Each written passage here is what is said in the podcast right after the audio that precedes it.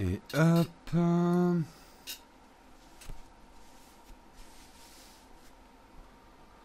Bonjour, bonjour à tous, comment vous allez bien ce matin? Est-ce que vous m'en recevez bien, vous m'entendez bien?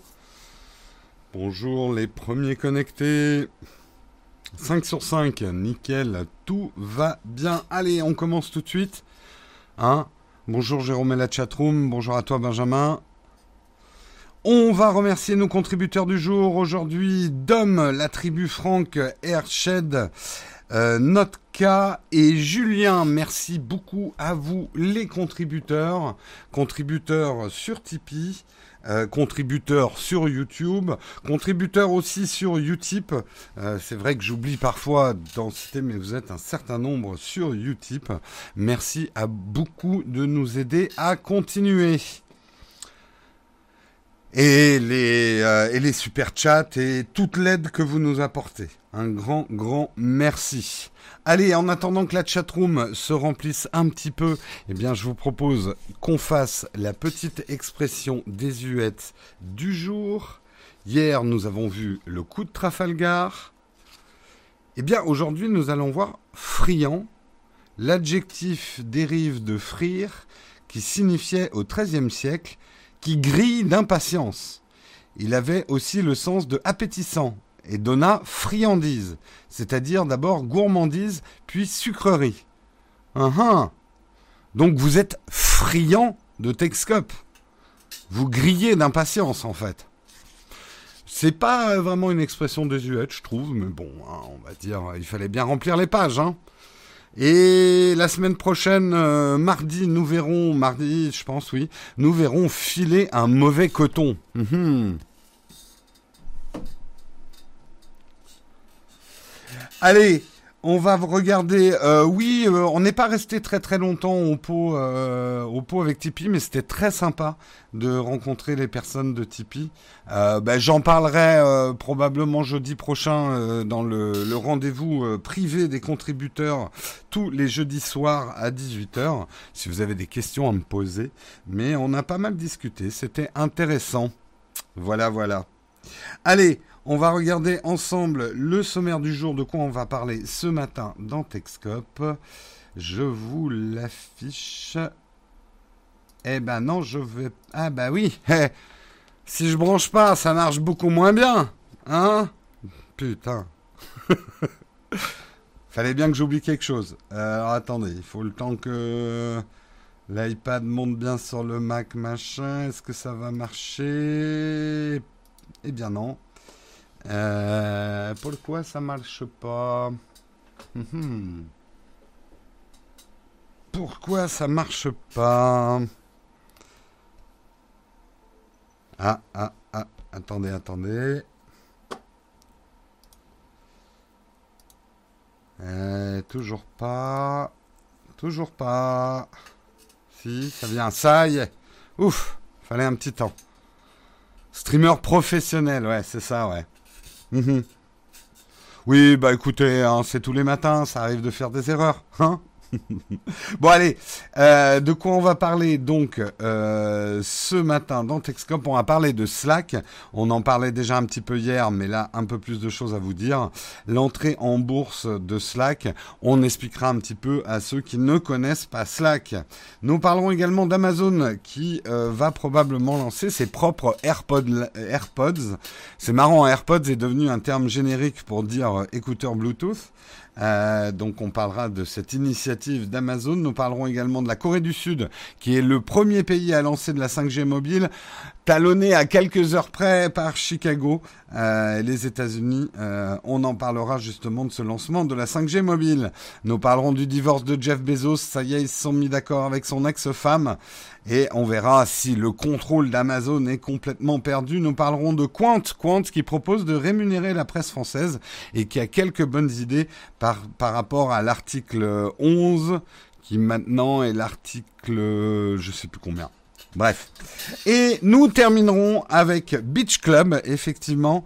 Euh, vous verrez, c'est un bar, euh, merde, je sais plus où c'est, je crois que c'est aux Bahamas ou un truc comme ça, qui euh, s'est fait une petite notoriété en envoyant un, un courrier aux influenceurs pas piquer des verres. En voilà une expression désuète française, pas piquer des verres. Voilà, c'est le programme d'aujourd'hui. Formule consacrée, j'espère qu'il vous va. J'en ai pas d'autres de sommaire.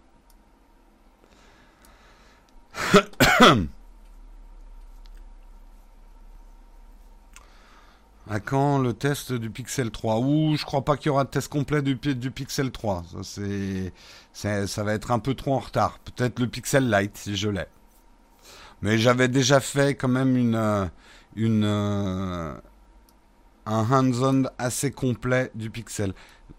Je me permets juste de prendre quelques secondes pour rectifier un truc. La fenêtre de l'iPad qui n'est pas parfaitement ajustée. Elle n'est pas parfaitement ajustée. Attendez. Comme ça, ça sera réparé pour les prochains Texcop.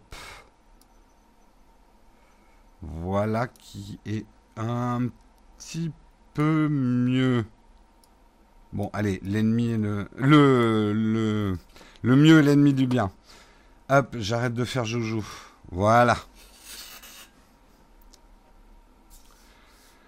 Tu connaissais Beach Club en Thaïlande? Ouais, bon, ça, il doit y en avoir. Allez, on commence. On va parler effectivement de Slack. Slack qui attend euh, patiemment son entrée en bourse. Bientôt côté en bourse. C'est aujourd'hui une licorne, hein, selon le terme consacré, euh, qui est cotée à 10 milliards de dollars. Euh, en tout cas, c'est sa valorisation. On verra effectivement si la bourse suit à cette valorisation. Ce que vous connaissez peut-être moins, c'est l'histoire de Slack. Comment Slack a commencé déjà? Eh bien, moi en tout cas, je ne le savais pas. Je l'ai appris ce matin. Euh, à l'origine, c'est un jeu vidéo qui s'appelait Glitch, un jeu multijoueur en ligne développé par Tiny Speck, une start-up de San Francisco, mais qui n'a jamais rencontré le succès. Euh, contraint de s'arrêter en 2012, ils ont quand même conservé la messagerie interne euh, qu'ils avaient développée pour ce jeu, qui avait été salué pour son ergonomie. Euh, et justement, en gardant cette messagerie, en 2013, TinySpec euh, a changé de nom pour devenir Slack et s'est consacré effectivement au développement d'un logiciel de messagerie à destination des entreprises qui verra le jour officiellement en 2014.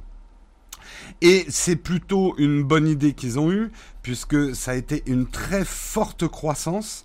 Euh, elle est la plus jeune start-up à avoir atteint le statut de licorne, une valorisation dépassant le milliard de dollars en à peine 8 mois d'existence. Elle est aujourd'hui utilisée par plus de 10 millions de personnes quotidiennement dans 150 pays et euh, donc euh, valorisé par le cabinet d'études euh, Faber Novel à 10 milliards de dollars, 8,9 milliards d'euros, contre 2,8 en 2015. Selon certaines estimations, la firme californienne emploierait environ 1700 personnes. pourquoi Slack a autant de succès? On peut, on peut se demander ce que dit l'article, et je suis assez d'accord avec ça, Slack euh, est devenu très tendance dans les entreprises. Ça a ringardisé les outils de communication traditionnels, à commencer par l'email. L'email qui est mal vécu quand même en entreprise, très invasif, trop ancien, trop nombreux. Euh, très difficile de s'organiser par email. L'application permet de créer des discussions et des groupes de discussion au sein des entreprises ou au sein des groupes. Hein. Nous, on utilise Slack aussi pour nos contributeurs qui y ont accès. Euh, permet le partage de fichiers centralisés, synchronisé avec l'ordinateur de bureau et le smartphone. Et c'est surtout ludique. C'est euh, c'est pas euh, c'est pas chiant à faire. L'interface est assez colorée, assez ludique, tout en restant sérieuse, mais ça dédramatise un petit peu la communication en entreprise. Ça permet également, et ça c'est des retours que j'ai de, de, personnes utilisant Slack dans l'entreprise, un peu de supprimer les liens hiérarchiques et de donner à chacun des employés une place équitable avec un ton amical et une prise de parole qui est égalitaire entre guillemets, euh, beaucoup moins formel qu'une lettre, qu'une réunion, euh, ce genre de, choses. Un jeune employé, comme ils disent dans l'article, peut ne pas oser soulever un problème à ses managers plus âgés dans le cadre d'une réunion classique, et va peut-être plus oser le faire dans Slack. Donc ça a renforcé euh, la, communication d'entreprise. Euh, il me manque une partie de mon article. Non, c'est bon. Donc ça, c'est vraiment euh, le, succès en fait euh, de, Slack pourrait s'expliquer comme ça. Pourtant, Gmail a évolué dans ce sens avec sa nouvelle boîte. Oui, mais on n'y est pas encore. Euh, le mail reste un moyen de communication, et ceux qui vivent en entreprise le subissent, un moyen de communication extrêmement linéaire. Un mail chasse l'autre, et beaucoup d'informations se perdent à cause des mails. Euh, Slack, il y, a un, il y, a un modèle beaucoup plus frontal. On organise les conversations aussi par sujet. Ça archive aussi les conversations, euh, ce que ne fera pas un mail. Enfin, sinon il faut remonter l'historique des mails. C'est un vrai, un vrai bordel. Oui, Discord, euh, qui est arrivé plus récemment, emploie un petit peu le, le, même système, sauf que Discord a vraiment un positionnement grand public, là où Slack a un positionnement d'entreprise. Le business model euh, de Slack, son modèle économique, repose sur la gratuité. Slack, c'est gratuit pour une utilisation basique et limitée. Nous, on utilise le Slack gratuit, ça permet de faire quand même déjà pas mal de choses. Mais après, pour une entreprise qui grossit, il y a bien évidemment un système de facturation qui est assez cher, en tout cas pour des particuliers. Après, pour une entreprise, le calcul est vite fait. Un renforcement de la, de la communication d'entreprise, ça a beaucoup de valeur. Et de ce que j'en sais pour, par des collègues qui travaillent en entreprise, euh, le prix de Slack euh, est facilement payé. Donc ils ont un bon business model. C'est gratuit, tout le monde peut l'utiliser. Ils ont un modèle payant où le crantage est assez haut, mais c'est ce qu'on appelle du B2B, business to business. Donc euh, ça éloigne finalement les utilisateurs particuliers parce que c'est pas un outil fait pour eux et ça plairait pas aux entreprises que les particuliers aient trop accès au Slack. Euh, et ça, et, mais par contre, c'est pas un prix trop restrictif pour les entreprises. Et surtout, qui s'adapte au nombre d'utilisateurs, donc à la taille de l'entreprise. Ah, je sais, oui, Crapoto, dans certaines entreprises qui ont des normes de sécurité, on peut pas utiliser Slack, puisque effectivement les serveurs sont hébergés aux États-Unis. Et euh, et, et, puis voilà, euh, c'est pas utilisable par toutes les entreprises. C'est effectivement pas le système de messagerie le plus sécurisé qui existe, mais c'est vrai que c'est un des plus faciles à mettre en place pour tout ce qui est PME, etc. Mais ils ont aussi euh, des grosses boîtes parce qu'aujourd'hui les gros clients euh, de Slack, c'est la NASA, la 20th Century Fox, le ministère des Affaires étrangères, 65 entreprises du palmarès Fortune 100. Euh, Slack a ainsi accumulé beaucoup de réserves en liquidité grâce à une dizaine ah oui, ils ont fait également de grosses levées depuis 5 ans. Euh, la dernière en date, en août 2018, a permis de lever 427 millions de dollars. Euh, et maintenant, elle prépare donc son introduction en bourse. Alors, un petit peu effectivement de bourse parce que cette introduction est intéressante. Euh, D'abord, Slack a choisi d'être introduit en bourse au New York Stock Exchange et pas avec le Nasdaq qui pourtant euh, paraîtrait plus traditionnel pour une start-up technologique, mais c'est pas les seuls à avoir, euh, à avoir choisi le New York Stock Exchange. Et en fait, euh, ils, euh, ils, euh, ils étudient deux méthodes d'introduction en bourse. Et c'est ça qui est intéressant.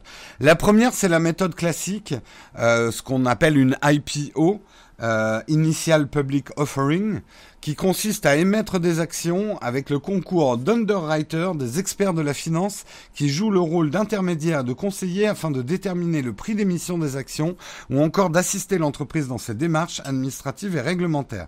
Ces experts font bien évidemment payer leurs services contre une commission représentant 2 à 8% du montant, du montant de l'introduction. Ça, c'est la méthode vraiment classique euh, d'arriver en bourse. Il y a une autre méthode qui commence à être à la mode, je vais vous expliquer pourquoi qui s'appelle le direct, Listing Process. Euh, cette méthode, privilégiée par des entreprises de taille plus modeste, euh, elle a été utilisée d'ailleurs par Spotify l'an dernier pour son introduction en bourse. Il se passe des intermédiaires. Ça lui confère l'avantage d'être moins cher dans son introduction en bourse. Par exemple, Spotify aurait payé 35 millions de dollars de frais à ses conseillers, euh, alors que Snapchat, qui avait fait une IPO, a payé 100 millions de dollars à ses underwriters. En revanche, il y a une pénalité à cette introduction. Elle ne permet pas de lever plus de fonds, aucune nouvelle action pouvant être émise. Seules les actions déjà détenues par les investisseurs peuvent être vendues. Elles sont également sujettes à une plus grande volatilité de leur cours. Donc la prise de risque est un petit peu plus grande, mais ça rend l'action un petit peu plus accessible et euh, surtout ça coûte moins cher à l'entreprise. Voilà. Alors là, j'ai endormi euh, la plupart des gens.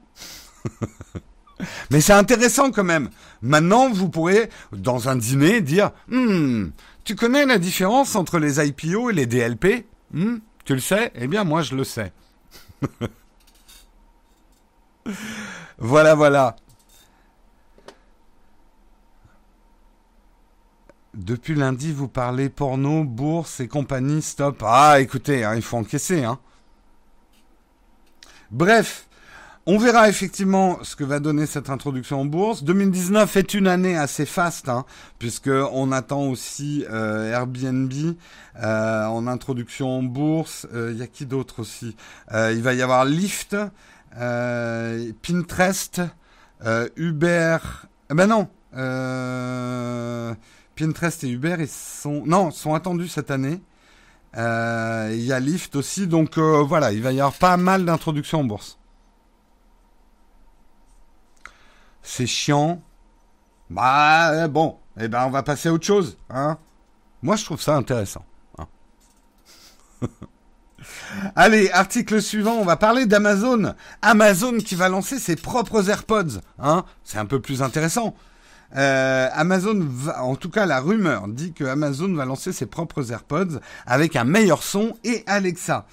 C'est vrai qu'en termes de hardware, Amazon, c'est pas une success story. On se souvient du flop du Fire Phone euh, récemment. La firme pourrait s'orienter vers des accessoires pour smartphones et donc des écouteurs sans fil avec comme principal atout, et notamment par rapport aux AirPods d'Apple, une qualité sonore. Le look de ces derniers serait assez proche des modèles d'Apple et intégrerait l'assistant maison Alexa. Donc vous aurez Alexa dans l'oreille. Évidemment, euh, la boîte fait office de chargeur, hein, c'est devenu traditionnel pour les écouteurs euh, Bluetooth. Elle se chargerait elle-même avec un câble USB standard, donc on ne parle pas de chargeur euh, wireless, en tout cas pour l'instant. Serait proposée en noir et en gris, comme seule couleur, donc pas d'écouteurs blancs déjà. comme les AirPods, des petites tapes sur les côtés permettront de prendre des appels ou de changer de piste. Alors, reste à savoir effectivement si le produit sera concurrentiel. Moi, j'ai vraiment l'impression, si vous baladez justement sur Amazon, que le marché des écouteurs euh, euh, sans fil Bluetooth est archi saturé.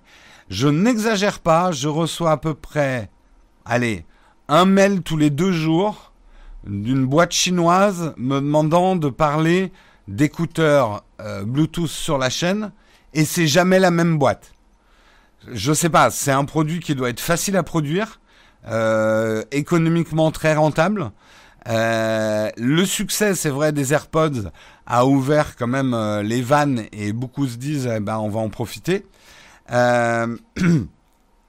et c'est vrai qu'il y a une vraie mode hein, autour des AirPods. En tout cas, je sais pas vous dans votre ville, mais à Paris, on en voit de partout. C'est assez incroyable. Euh, moi qui étais le premier à critiquer le look, euh, le look des AirPods et à trouver le son assez moyen et pas avoir été convaincu après avoir les essayé une première fois. Maintenant que j'en ai, je les adore. Je n'utilise quasiment que ça quand je ne mets pas un casque. Et, euh, et c'est vrai que sans dire que ça a changé ma vie, ça a changé mon rapport aux écouteurs. Euh, et ça m'a vraiment fait passer le cap des sans fils. On peut reconnaître ça à Apple. Le fait est, c'est que même des gens qui ont des Android achètent des AirPods. Euh, ils perdent un certain nombre de fonctions, mais c'est une success story d'Apple, les AirPods. On est obligé de leur reconnaître ça, quoi.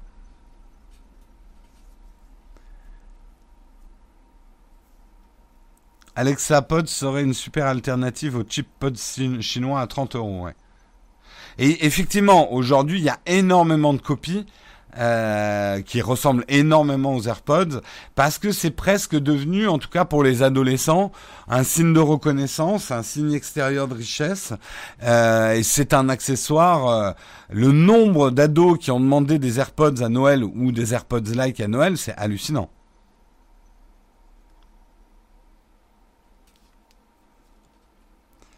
Je reviens de Thaïlande après 5 mois et franchement, je suis resté con sur le nombre de personnes avec des AirPods. Les chipsets Bluetooth ne coûtent plus rien à produire. Il suffit de voir la quantité d'enceintes chips que tu peux trouver dans les magasins. Oui, non, non, mais tout à fait, ouais. Les AirPods, mais tu sais, à Paris, euh, tout le monde en porte aussi. Hein. Il n'y a pas qu'à New York. Hein.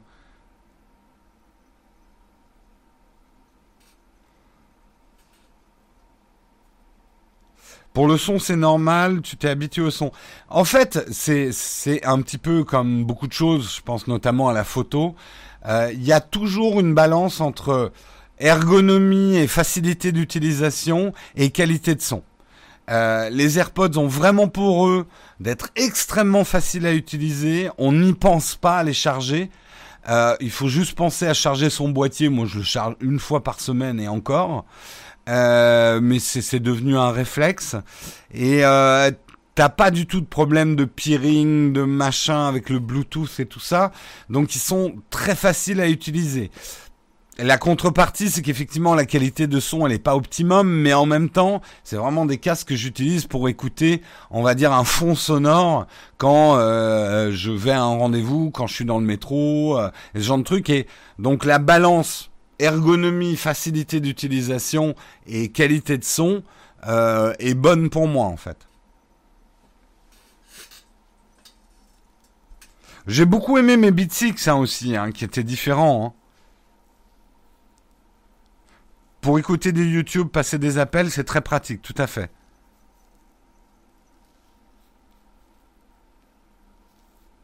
Il y a un vrai son en Bluetooth. Euh, c'est quoi un faux son?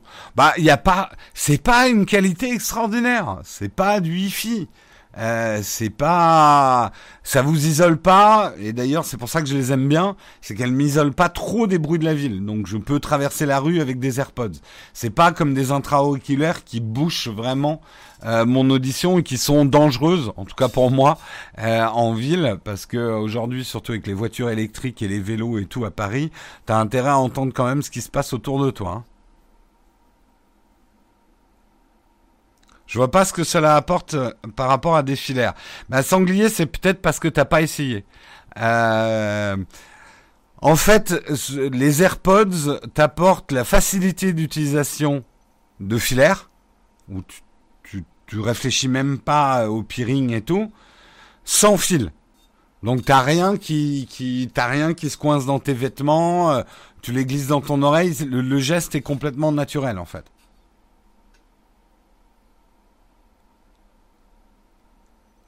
Hyper facile à utiliser. Je sais pas euh, comment vous dire ça. Il faut les avoir essayés pour comprendre. Ceux qui ont des AirPods vous le diront. C'est en fait c'est un produit auquel on pense pas et c'est ce qu'on attend en fait de d'écouteurs. Bah écoute, moi ça tient suffisamment en tout cas dans mes oreilles. J'irai pas faire du sport avec, mais ça tient suffisamment et même parfois de manière surprenante ça a tenu dans mes oreilles alors que euh, j'étais un petit peu secoué, quoi. Bref, en tout cas, bah, bonne chance à Amazon. Allez, on continue à parler de la Corée du Sud, qui est le premier pays à se lancer dans la 5G mobile. Effectivement, la Corée du Sud est euh, depuis hier, si je ne m'abuse, et si je retrouve mon article, qu'est-ce qui s'est passé? Est-ce que j'ai plus d'internet? What? Je vais changer. Ah, je suis sur un mauvais Wi-Fi. Pourquoi il se connecte au Wi-Fi de merde là en ce moment? Oubliez ce, Oublie ce réseau. Je t'ai demandé déjà d'oublier ce réseau. Pourquoi tu m'obéis pas, saloperie? Euh... Yep. Attendez, je retrouve mes petits. Voilà qui va mieux. Aujourd'hui, effectivement, trois opérateurs nationaux en Corée du Sud viennent d'ouvrir la commercialisation de leur réseau mobile nouvelle génération plus tôt que prévu. Verizon, de son côté, a fait de la même chose à Chicago et à Minneapolis. La Corée du Sud est le premier pays du monde à commercialiser un vrai réseau mobile 5G via les trois grands opérateurs nationaux qui sont KT, SK Telecom et LG U+. Ces acteurs se sont coordonnés pour lancer un nouveau standard de téléphonie mobile ce mercredi, donc euh, euh, avant-hier même, euh, mercredi 3 avril à 23h. L'événement est survenu plus tôt que prévu afin de devancer Verizon, qui lui-même a précipité l'ouverture de son propre réseau 5G, également ce 3 avril à Chicago et à Minneapolis. Donc c'était vraiment la course pour être le premier à ouvrir le réseau 5G et rentrer dans l'histoire. Les opérateurs coréens et Verizon se disputent maintenant pour savoir qui a lancé la 5G le premier à quelques heures près. Toutefois, dans le cas de SK, Telecom, le service n'est accessible que pour six célébrités. Donc ils ont six personnes sur le réseau 5G. C'est des artistes de K-pop et des sportifs. Le reste des utilisateurs sera concerné à partir de vendredi, donc à partir d'aujourd'hui.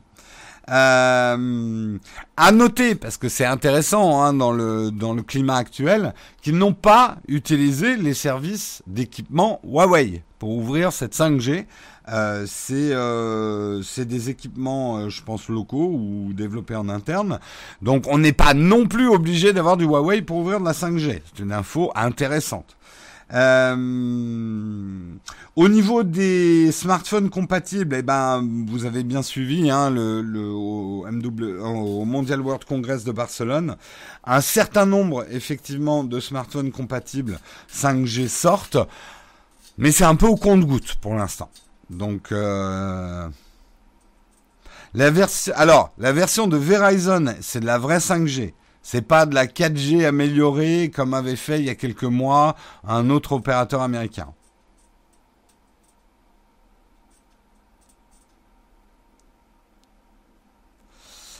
Un gigaseconde en download, la 5G, c'est à peu près ça. Euh, J'ai pas les chiffres en tête de la 5G, mais c'est rapide. C'est euh, c'est de la, en fait, c'est de la bonne connexion internet quoi euh, qu'on avait chez soi, euh, voire très bonne. Ça, doit être même supérieur, par exemple, à la fibre de merde que j'ai chez moi. Ah d'ailleurs, putain, il faut que j'écrive à Orange. C'est vrai que ça y est, mon immeuble, mon immeuble est fibré. C'est comme de la fibre, voilà. On a de la news des 5... Bah, en France, 5G, euh, ça va être à, partir de 2021, je crois. 2020, 2021. On n'y est pas, on n'y est pas encore, hein, nous, la 5G. Hein.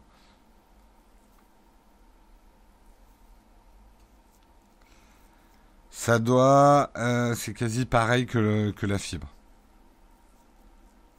On nous dit.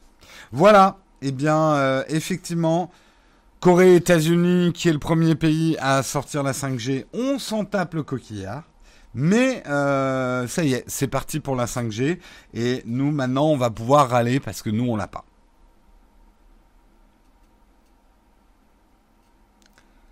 5G en 2020 en France, prévu.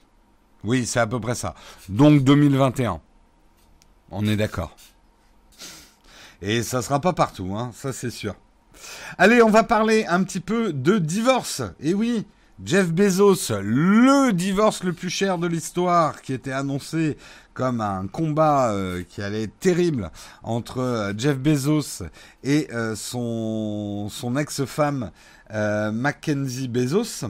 eh bien, en fait, ils se sont mis d'accord et les choses sont pas aussi dramatiques pour Amazon, c'est vrai qu'au-delà de, de la vie euh, du couple dont on se tape hein, aussi, euh, c'était un petit peu euh, l'avenir d'Amazon qui risquait d'être en jeu, parce que s'il y avait un split trop important des actions Amazon que possède le couple, ça aurait pu entraîner des problèmes de gouvernance d'Amazon et notamment de, de, de pouvoir pour Jeff Bezos qui aurait perdu probablement euh, des facultés. Oh, les pop-up que j'arrive pas à fermer. Ça m'énerve, mais ça m'énerve. Je fais mon bacri, mais putain, ça y est, c'est bon.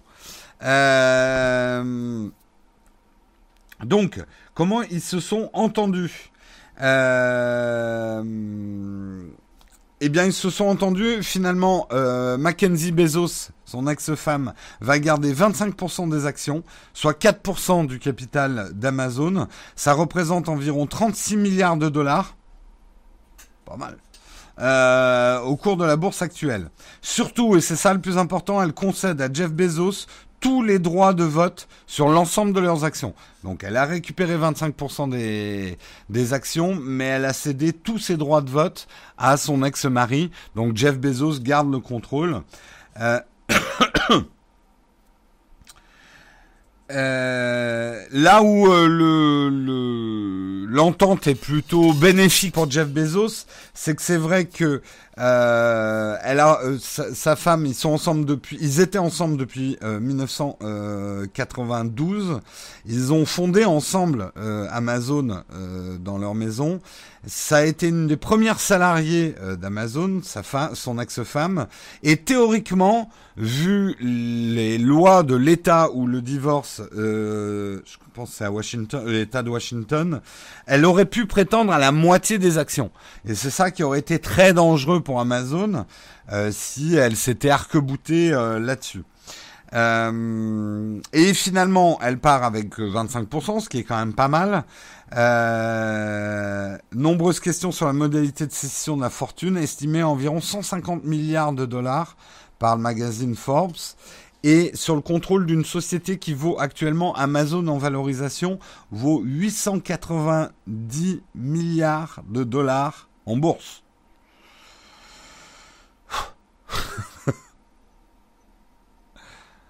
Juste 1% déjà je suis content. Mais même hein, dans les 0, quelque chose, je serais super content. Hein.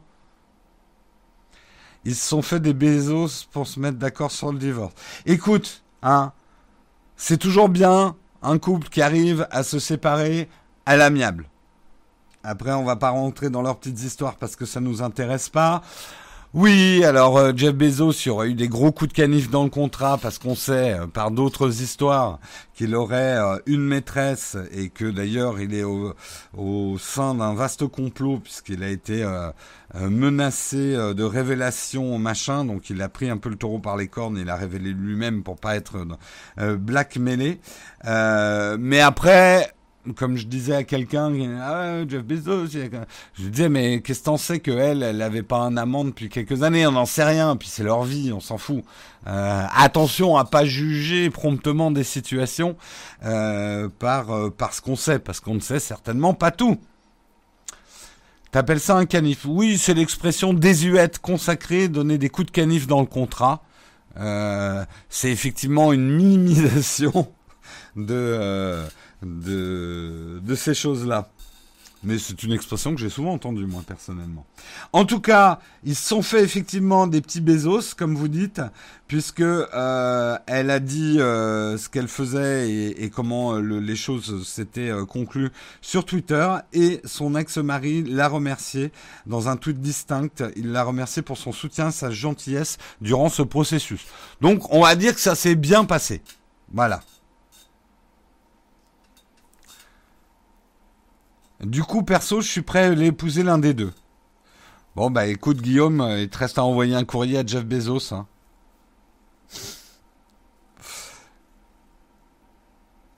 Fais ce que tu veux dans un épisode de Colombo, ce serait pas fini comme ça. Ça, c'est clair.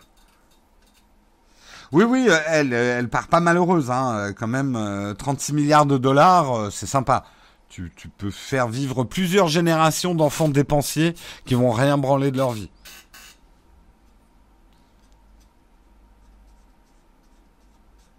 Ils ont le droit de Bezos là où ça leur chante. Ah là là, les jeux de mots, hein. Si ça valait de l'argent, la chatroom, on serait riche, hein. Hein? Moi, je, propose que pour chaque jeu de mots que vous faites, vous donniez un euro en super chat. Et on verra la quantité d'argent que ça peut lever. Hein? Non, je plaisante. C'est une boutade. C'était pour rire.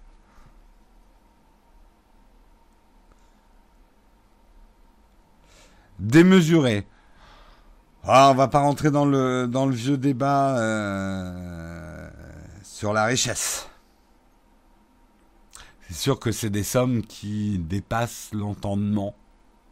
Sont pas, je sais pas ce qu'on fait. Même un milliard de dollars, je... c'est pas mon monde.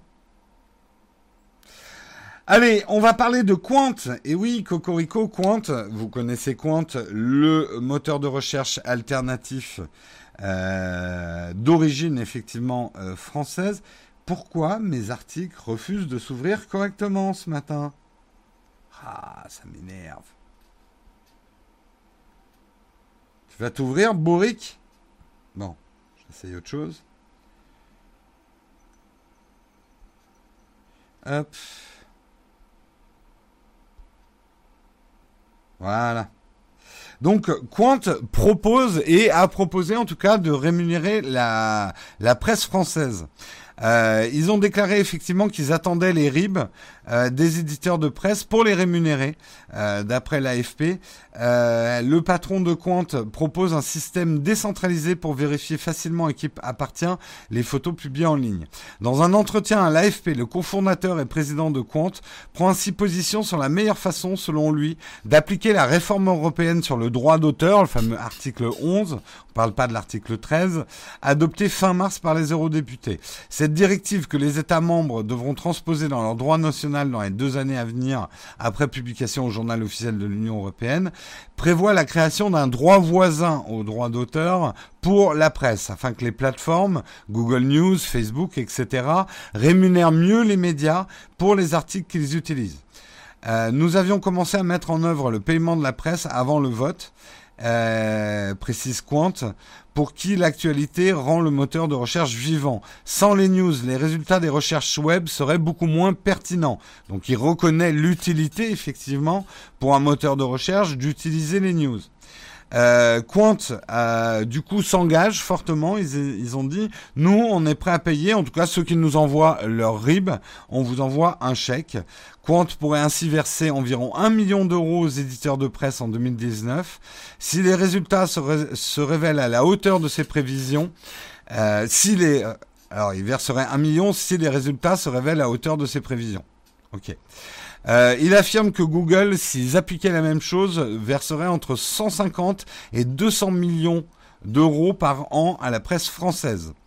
Euh, alors, on pourrait dire euh, Google ne fait rien. C'est vrai que Google quand même a eu des initiatives puisque Google aussi applique des fonds pour l'innovation des titres de presse sélectionnés lors d'appels à projets annuels, notamment sur la diversification des sources de revenus. En mars, son fonds pour les médias aurait redistribué un total de 25,6 millions d'euros en Europe, soit près de 6,6 millions d'euros en France. Euh, les principaux lauréats étaient La Croix, Le Figaro, L'équipe, ainsi que Le Monde, Le Télégramme ou le groupe régional EBRA. Et, Naotech Google? Hein? J'attends mon chèque, moi. Non mais oh. Pourquoi moi j'ai rien? C'est dégueulasse. Euh...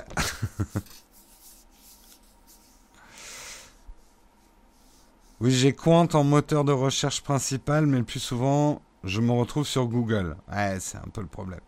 Payer les sites pour leur apporter du trafic, le beurre et l'argent du beurre.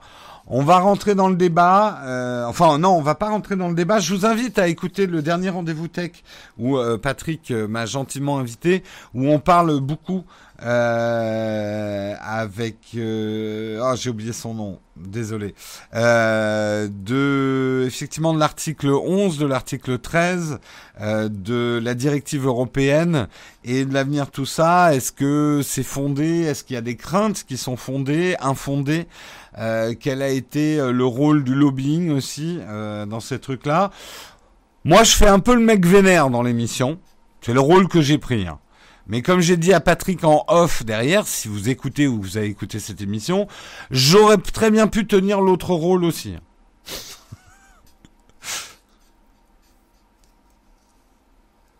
ah, merci pour ton super chat, euh, Black Death.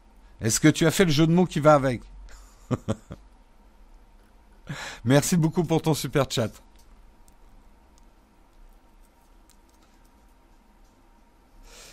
Du coup, tous les titres de presse sont déjà subventionnés par l'État, c'est abusé.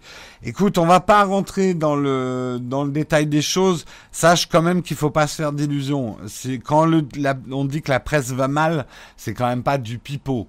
Euh, regardez le nombre de titres de presse qui disparaissent. Regardez le nombre et bon, moi autant je suis le premier à dire il faut que les marchés s'adaptent. C'est triste mais euh, il faut que les marchés s'adaptent. Il y avait peut-être trop de titres de presse.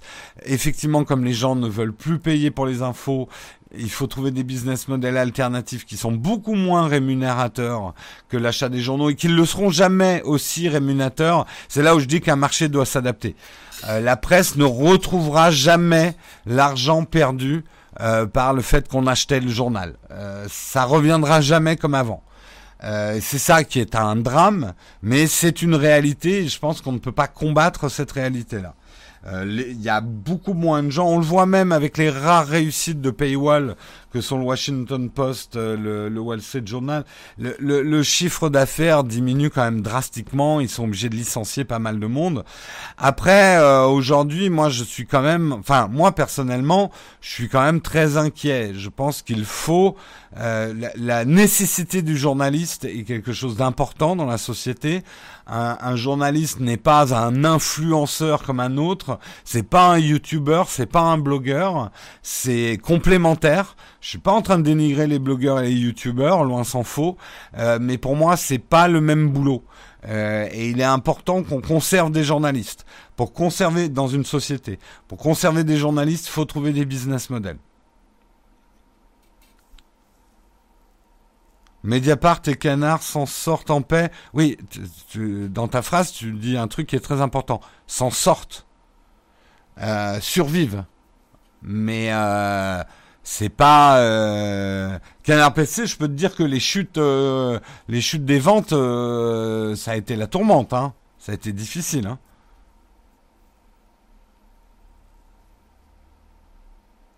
Pourquoi les annonceurs paieraient pas plus cher pour que leur pub soit dans les titres de presse.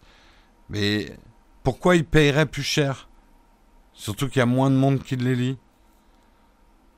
Comment, comment tu vas présenter à un annonceur qui doit payer plus cher? À moins de le forcer. Mais il va te dire, bah non, finalement, je vais pas faire de pub.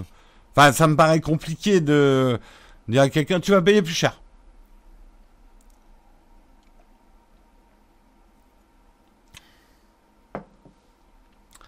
Bah, le virage numérique euh, pour les papis zoom.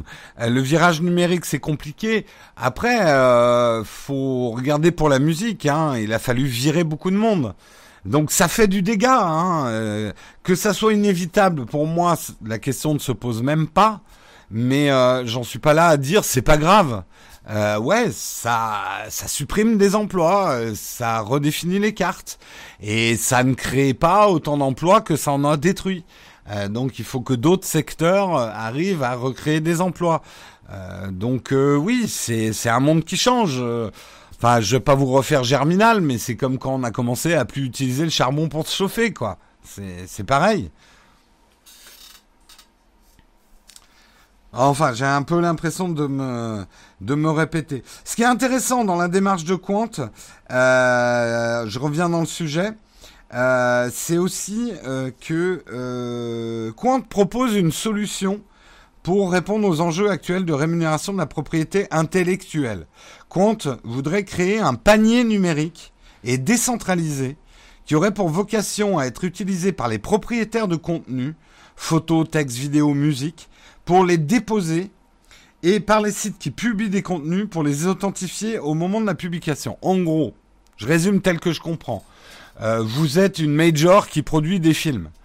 Il euh, y a un endroit d'internet où vous pouvez déposer vos bandes annonces ou des extraits de films, tout ce que vous laissez, vous voulez laisser à disposition des journalistes, youtubeurs, blogueurs, communicants pour qu'on parle de votre film, euh, euh, mais avec les droits ouverts, euh, qui ne bloqueront pas la publication euh, de, de de la personne qui parle de vous en fait. Euh, et éviter des procédures euh, de... Pourquoi il propose ça, Quant Et ça, c'est très intéressant, je trouve. Euh, en fait, Quant redoute beaucoup cette histoire de Content ID. Content ID, c'est placer des filtres devant euh, devant les, les diffuseurs euh, pour toute personne qui upload, qui ait des filtres qui check le contenu et check si la personne qui va diffuser a les droits de ce contenu. Pourquoi Quant ne veut pas de ce Content ID Parce qu'ils expliquent que si on met Content ID par exemple devant compte, c'est terminé. La promesse de garantir votre vie privée est finie. Parce que le Content ID est un filtre qui a accès aux adresses IP et qui regarde ce qui a été tapé. Bref, qui utilise énormément d'informations sur la personne. Il assure qu'un tel panier, donc de faire un panier décentralisé euh, pour le contenu, ne serait pas difficile ni coûteux à mettre en place. C'est une proposition qu'on met sur la table qui permettrait d'aller dans le sens de la loi, dans une logique décentralisée ouverte. Moi, je trouve c'est très intéressant à creuser, mais c'est hyper intéressant. J'ai contacté une société de communication pour avoir une pub euh, sur un abribus, 1600 euros par, pour un mois. Oui, je trouve pas ça délirant, hein, le tutoriel. Enfin, de ce que je connais des prix publicitaires. Hein.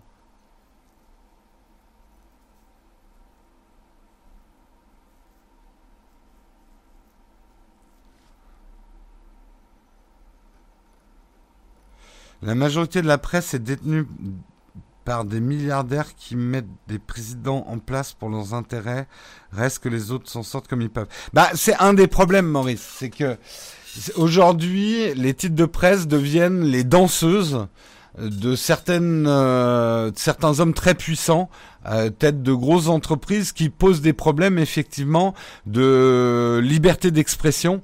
Euh, en gros, la presse est devenue tellement vulnérable financièrement que c'est devenu assez facile pour des gens qui possèdent beaucoup de richesses d'acheter un titre de presse. Quand je dis c'est une danseuse, une danseuse, c'est quelque chose qui vous rapporte pas d'argent, mais qui vous sert en fait.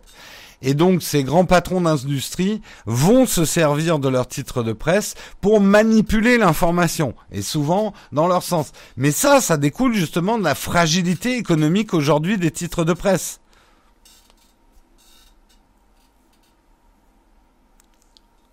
C'est ça euh, le, problème. Hein. C'est pas, il faut pas voir la, presse euh, salaud. Vous êtes détenu par des milliardaires, mais pourquoi la presse aujourd'hui commence à être détenue par des milliardaires? C'est parce qu'ils sont devenus extrêmement vulnérables. Et ça, c'est hyper inquiétant.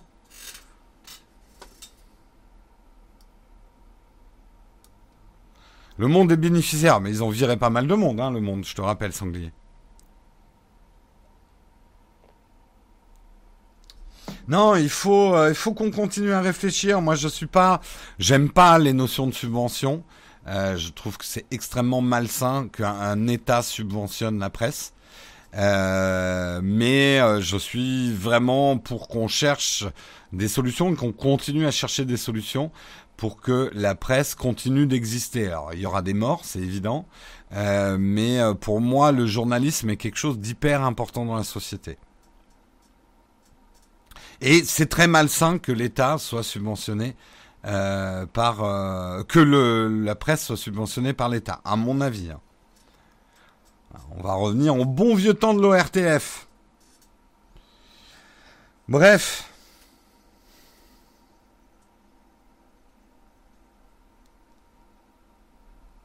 Ouais, une presse libre et indépendante. Je pense que c'est super important. Merci beaucoup pour ton super chat, Attilo. Merci, merci beaucoup.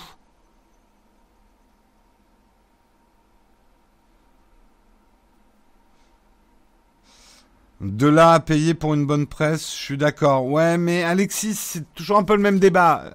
En déclaratif, vous êtes tous prêts à payer pour avoir du bon contenu. Dans les faits, très peu payent pour avoir du contenu. C'est une réalité, hein, c'est absolument pas un jugement ou quoi que ce soit, mais euh, je le vois à mon tout petit niveau. Dans le déclaratif, beaucoup de gens aimeraient nous aider euh, et contribuer. Dans les faits, il y en a pas tant qui franchissent le pas. Parfois, même par flemme, par oubli. Hein. C'est pour ça que je dis c'est absolument pas un jugement de valeur et pas du tout. Euh, euh, voilà, c'est comme ça, c'est une réalité. C'est le c'est le problème aujourd'hui euh, des des systèmes euh, crowdfundés, c'est qu'entre les intentions des gens et le déclaratif et la réalité de ce que les gens font vraiment, il y a un immense écart. L'État doit subventionner Nowtech. Non, nous resterons libres et indépendants. Facile à dire, on ne verse pas un sou. Euh, je sais pas, l'État, appelle-moi, on verra. Je suis prêt à être beaucoup moins indépendant.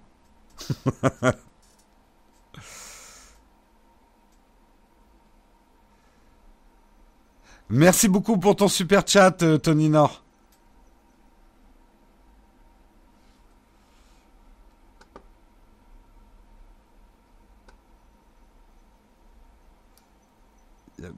La dernière vidéo Usul chez Mediapart sur les prêtres catholiques, prêtres catholiques m'a fait, t'as fait capoter.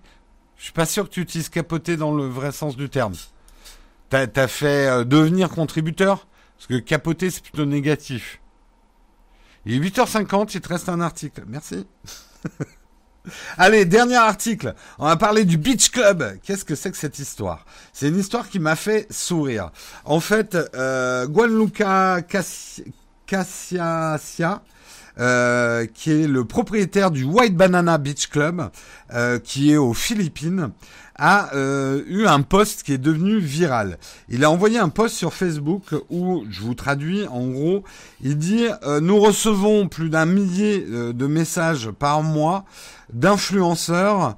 nous vous rappelons que le White Banana n'est pas intéressé pour collaborer avec des influenceurs autoproclamés. et nous voudrions suggérer que vous trouviez un autre moyen pour manger, euh, boire et dormir gratuitement. Ou, et c'est ça la petite phrase qui a fait tiquer, ou que vous trouviez un vrai boulot. Ah, ça, ça a plu à Internet, effectivement. Hein, rien de mieux qu'une petite tape sur la tête des influenceurs qui énervent tout le monde. Euh, donc, le poste a beaucoup, beaucoup buzzé. Ce qui a fait quand même que euh, le, propriétaire du White Banana Beach Club euh, a fait quand même un deuxième poste pour préciser les choses et c'est ça que je trouve intéressant. Euh, en fait, il dit attention, dans mon poste, j'ai parlé des influenceurs autoproclamés. Et ça, vous en voyez des tonnes et des tonnes sur Instagram. C'est des gens qui croient qu'ils sont des influenceurs, euh, qui font des photos qui ressemblent à des photos d'influenceurs. C'est même des gens, on en avait parlé il y a quelques articles, qui font croire qu'ils ont des sponsors alors qu'ils n'en ont pas, parce que ça fait influenceur. Donc ils sont capables d'aller s'acheter un pull dans une boutique, faire Merci euh, Benetton pour ce super pull. Ça existe encore Benetton? Le mec qui s'y connaît vachement en mode. Euh, merci Benetton pour ce super pull. Et en fait Benetton les paye pas du tout. Ils font de la pub gratuitement pour la marque pour faire croire qu'ils sont des influenceurs. C'est complètement débile. Merci euh, Cri... C'est pas facile à dire. Merci Cri en tout cas pour ton super chat. Merci Jérôme pour ce test toujours aussi cool. Et ben merci à vous la chatroom, toujours aussi cool. Euh, Benetton existe encore. Ok. Je suis pas passé pour un vieux schnock. Enfin si, mais bon, j'ai l'habitude. Euh, et en fait, moi je m'amuse beaucoup en ce moment sur Instagram depuis euh, mes, vacances où j'ai vu tout le business des pseudo-influenceurs sur leur balançoire à la plage qui m'a fait beaucoup rire. Euh, il y a en fait, euh, et c'est vraiment ce qu'on appelle en langage français des picassiettes.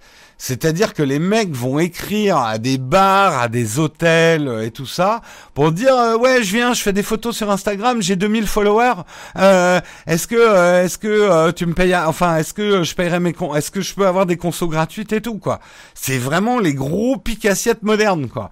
Et, et ce que dit en fait le propriétaire de ce bar, il a tout à fait raison.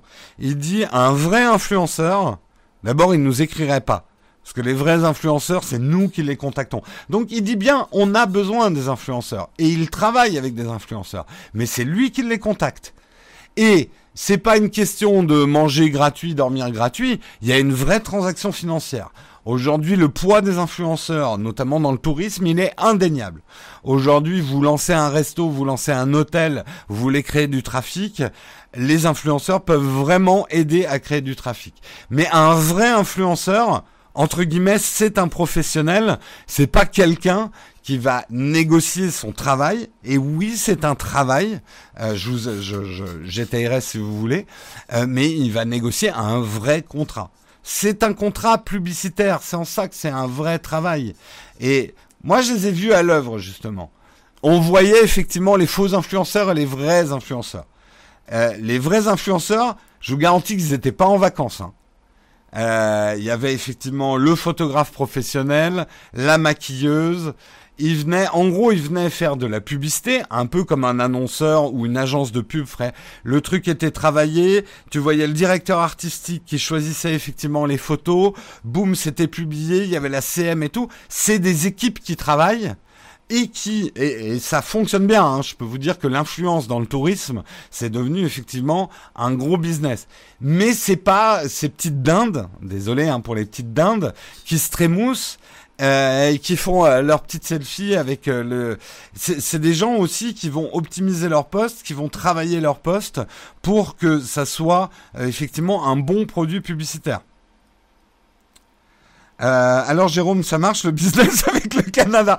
Alors euh, l'Office du tourisme canadien, après cette, euh, ce, ce, ce, petit report sur les vrais influenceurs, vous pouvez me contacter effectivement.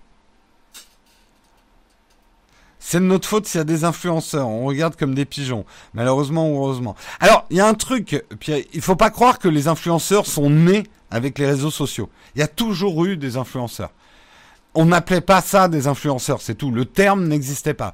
Mais moi, j'en sais d'autant plus quelque chose que dans ma vie antérieure, enfin dans mon boulot, il y a une époque, j'ai travaillé effectivement sur cette notion d'influenceurs. On travaillait avec des starlettes, euh, des, euh, des, des, acteurs, euh, des gens qui étaient connus dans la nuit parisienne. Je travaillais en fait pour des marques de luxe dans le parfum. Et oui, on travaillait déjà et on rémunérait des gens qui ont de l'influence et c'est un média extrêmement efficace. Là où les réseaux sociaux ont construit un business, c'est qu'aujourd'hui, l'efficacité des influenceurs est comparable à l'efficacité d'une publicité grand média. C'est-à-dire qu'un influenceur peut avoir un, un, taux d'affichage, entre guillemets, de sa publicité euh, à un niveau mondial et atteindre des chiffres de vues qu'avant on ne pouvait atteindre que en faisant de l'affichage, de la radio et de la télé.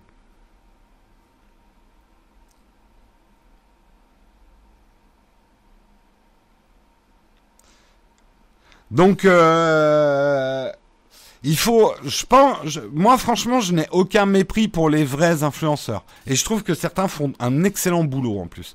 Et je raisonne parce que je suis un ancien publicitaire. Donc moi, j'ai rien contre la pub et je trouve ça très bien quand on arrive à faire un bon produit publicitaire respectueux du public, qui met bien en valeur la marque et qui aide la marque à faire du commerce. Voilà. Pour moi, ça, c'est une pub vertueuse. Euh, mais je suis quand même mort de rire de cette mode des faux influenceurs, enfin les gens qui se prennent pour des influenceurs. Un vrai influenceur, il vous dira jamais que c'est un influenceur. Tout d'abord, généralement, il n'aime pas le terme.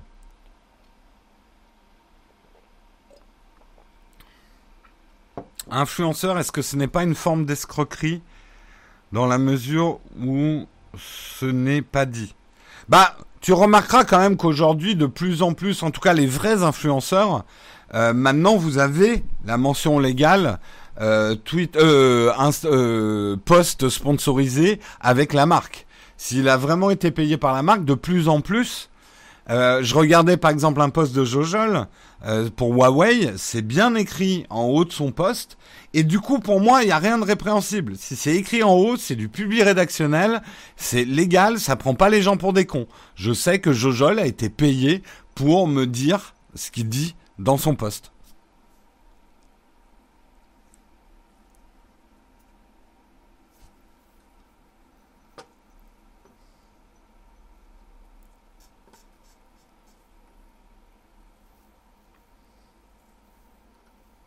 Alors, la pub, elle est de qualité quand c'est agréable à regarder. Toi, tu te places au niveau du public, hein, je comprends. Hein. Mais non, une bonne publicité, le, principal, euh, le truc le plus important pour une publicité, c'est est-ce qu'elle aide l'annonceur à vendre son produit? Parce que je pourrais vous citer des tonnes de pubs qui sont très agréables à regarder, mais personne ne retient le produit et ça a généré zéro en chiffre d'affaires. C'est de la branlette intellectuelle de directeurs artistiques euh, et de, de concepteurs rédacteurs d'agences qui ont gagné des prix à Venise, mais ils ont jamais aidé le commerçant derrière ou, l'industriel derrière à vendre son produit.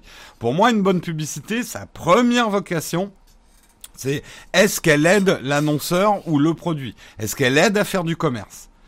Après, agréable à, regarder, pour moi, ça c'est un facteur euh, moins important dans une publicité.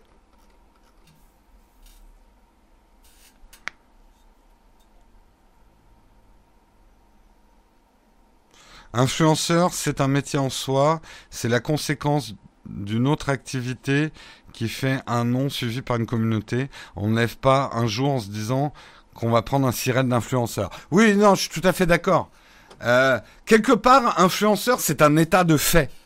Euh, oui, moi, des marques me contactent en tant qu'influenceur parce que j'ai construit une communauté euh, et que je vous parle et que euh, il faut pas confondre influence et manipulation. Je, je pense pas, en tout cas, je ne souhaite pas vous manipuler. Mais je m'exprime sur un certain nombre de sujets, sur un certain nombre de produits qui, euh, je je vous dis pas achète ça et tu l'achètes tout de suite. Je vous aide aussi dans votre décision d'achat. Donc, je vais rentrer dans le langage un peu marketing je suis ce qu'on appelle un élément dans le tunnel d'achat. Vous ne le savez pas, mais l'achat est un tunnel. En fait, entre le moment où vous découvrez un produit et le moment où vous l'achetez, il y a un truc qu'on appelle le tunnel d'achat. C'est tous les processus chez un consommateur qui mènent à l'achat. Et il y a plein de facteurs qui viennent dans ce tunnel, et c'est des choses qu'on connaît bien en marketing, qui vont venir effectivement favoriser le tunnel d'achat. Quand vous découvrez un produit et le moment où vous l'achetez, en fait, il se passe plein de choses. Et c'est pas sale. C'est du commerce.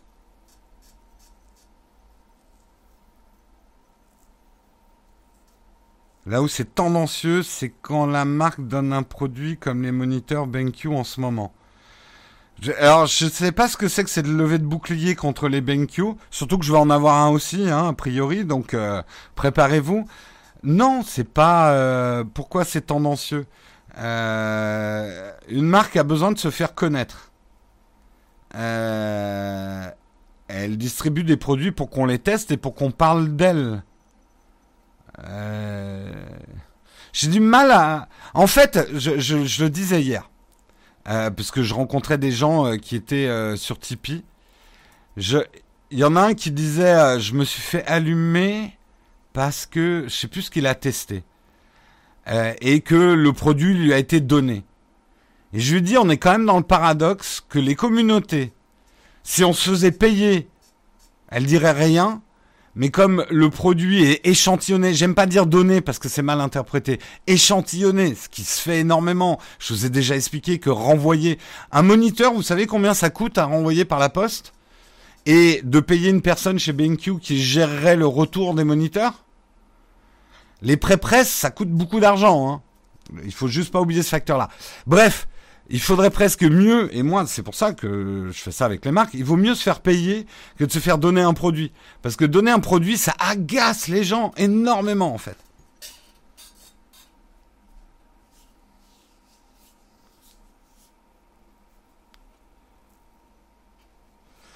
Manipulation. Porter des suites canadiens pique présence son émission avec design. Coïncidence, je ne crois pas. Alors il y a un truc quand même, Oleg, sous ta plaisanterie. Arrêtez de confondre placement produit et placement produit rémunéré. Bien évidemment qu'ici, il y a plein de produits que vous voyez, mais personne m'a payé pour les mettre, donc ce ne sont pas des placements produits. Euh, je réfléchis. Personne m'a payé pour mettre quoi? Non, non, non. En tout cas, dans les objets... Non, non, non, non. Personne m'a payé.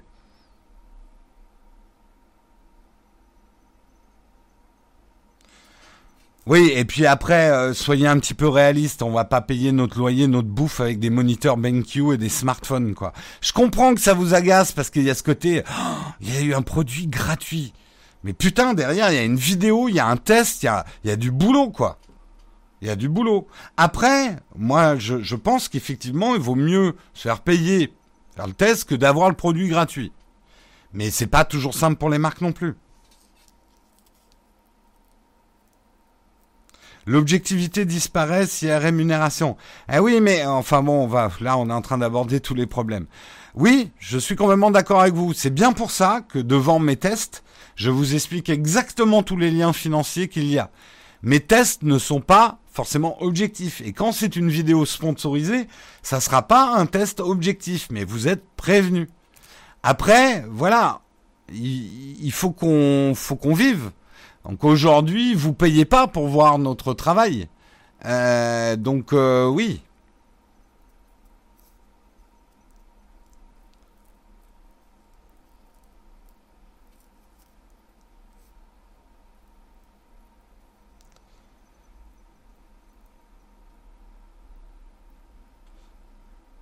Non, la mini caméra DJI, c'était un échantillonnage. de toute façon, je vais vous dire un truc. Ça reste entre nous. Non, ça, je sais, il est 9h05, mais on a un débat intéressant, je trouve. Enfin, j'espère que ça vous intéresse. Euh, je vais être un peu provoque, mais je vais vous dire euh, ce qui se dit aussi. Un produit en dessous de 1000 euros, qui est vendu en dessous de 1000 euros, pour une marque, il est financièrement plus intéressant de l'échantillonner euh, aux personnes qui sont susceptibles d'en parler que euh, de faire des pré-presses. Vous vous rendez absolument pas compte du prix des pré-presses. Le fait de devoir gérer les retours, ça oublie. Il y a les les boîtes, par exemple, Samsung ne fait que des pré-presses, hein, surtout sur leurs produits à plus de 1000 euros. Donc, en tout cas, non, ils font pas que des pré-presses, mais moi, ils me font que des pré-presses. C'est une gymnastique. Euh, il faut presque une personne dédiée pour gérer les retours. Euh, est-ce que le produit a été endommagé, machin, etc. Il faut prendre un coursier parce qu'on fait pas confiance à la poste. Euh, un coursier, ça peut coûter extrêmement cher. je pense que vous réalisez pas par rapport au prix de production d'un smartphone, qui n'est pas le prix de vente, euh, le prix qu'engendrent les pré-presses en fait.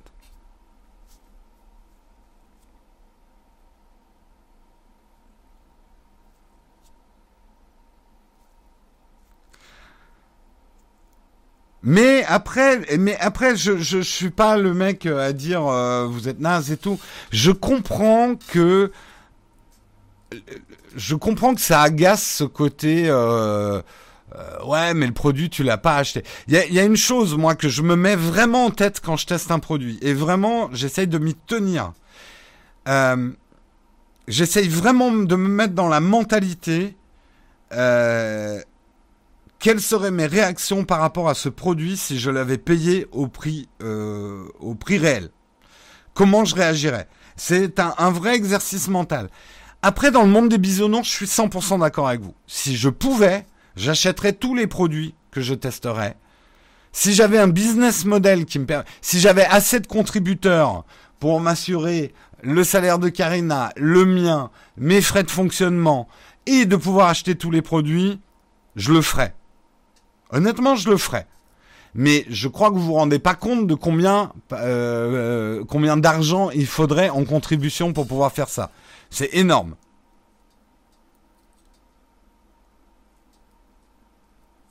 Donc euh, il faut composer avec ça. C'est bien pour ça que moi je vous ai toujours dit, les testeurs, les youtubeurs, tout ça, on n'est pas des journalistes. Un journaliste, en tout cas dans le modèle idéal du journaliste qui devrait exister, un journaliste n'est pas payé pour parler d'un produit. Après, il est payé par son journal. Et son journal, il est payé comment? Par des annonceurs qui achètent de la publicité, qui sont les annonceurs des mecs qui fabriquent les produits. Vous voyez où je veux en venir? L'objectivité du journaliste, c'est très compliqué aussi. Hein.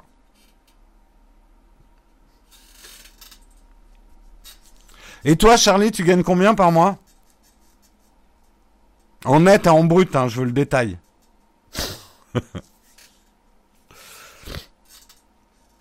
Euh, étant donné que choisir est 60 millions de consommateurs, je suis très satisfait. Étant abonné, que choisir? Alors oui, mais moi je regarde pas mal, hein, 60 euh, millions de consommateurs et que choisir. Je trouve ça intéressant. Euh, Pépé Garcia, oui, les journalistes, ouais.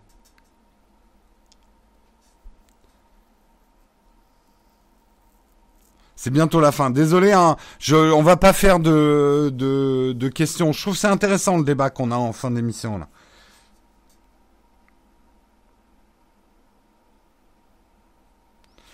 Mais je pourrais jamais vous dire que je suis 100% objectif. On pourrait avoir un grand débat philosophique. Qu'est-ce que l'objectivité? Moi, ce que je cherche surtout à faire dans mes tests, c'est à partager avec vous ma passion et mes avis. Mais mes avis, ils sont pas plus ou moins objectifs que quelqu'un d'autre. Euh, vous, quand vous parlez d'un produit, est-ce que vous êtes objectif Non plus.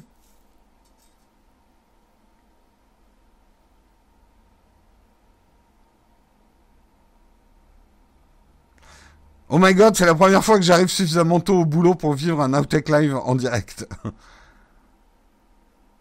Pépé est journaliste mais indépendant sur YouTube. Tu poseras la question, hein. Euh, c'est pas à moi à répondre pour Pépé, quoi. T'es 100% objectif grand angle.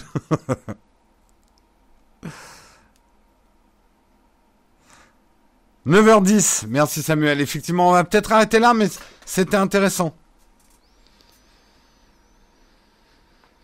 Yep. Non, alors c'est là où tu te trompes, Franck. Je termine juste là-dessus.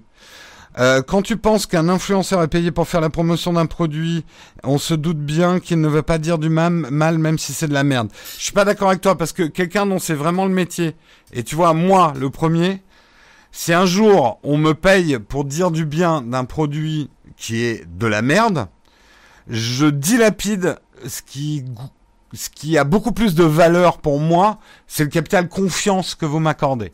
Jamais, et alors faut jamais dire jamais, hein, faudra me faire un chèque qui va me permettre de fermer la chaîne et faire autre chose dans la vie. Hein. Parce que ça sera ma dernière vidéo. Si je vous dis que euh, euh, un produit est génial alors que c'est de la merde, en fait je me flingue je me flingue parce que qu'est-ce qui va se passer? Certains d'entre vous vont acheter le produit et bien s'apercevoir que c'est de la merde. Donc il faut pas oublier une chose, qu'un vrai influenceur, une personne dont c'est le métier, un vrai youtubeur, un vrai blogueur, un vrai journaliste, on a notre capital et notre capital c'est notre capital confiance. Donc non, on va pas vous raconter de la merde parce que sinon on se tire une balle dans le pied, on disparaît quoi. Et ça, ça a beaucoup beaucoup de valeur.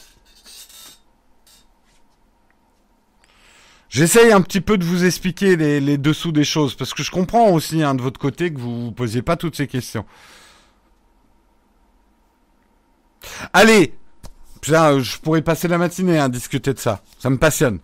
Je vous souhaite une excellente journée à tous, un excellent week-end aussi, et puis on se retrouve lundi matin pour Texcop à 8h. Allez, ciao tout le monde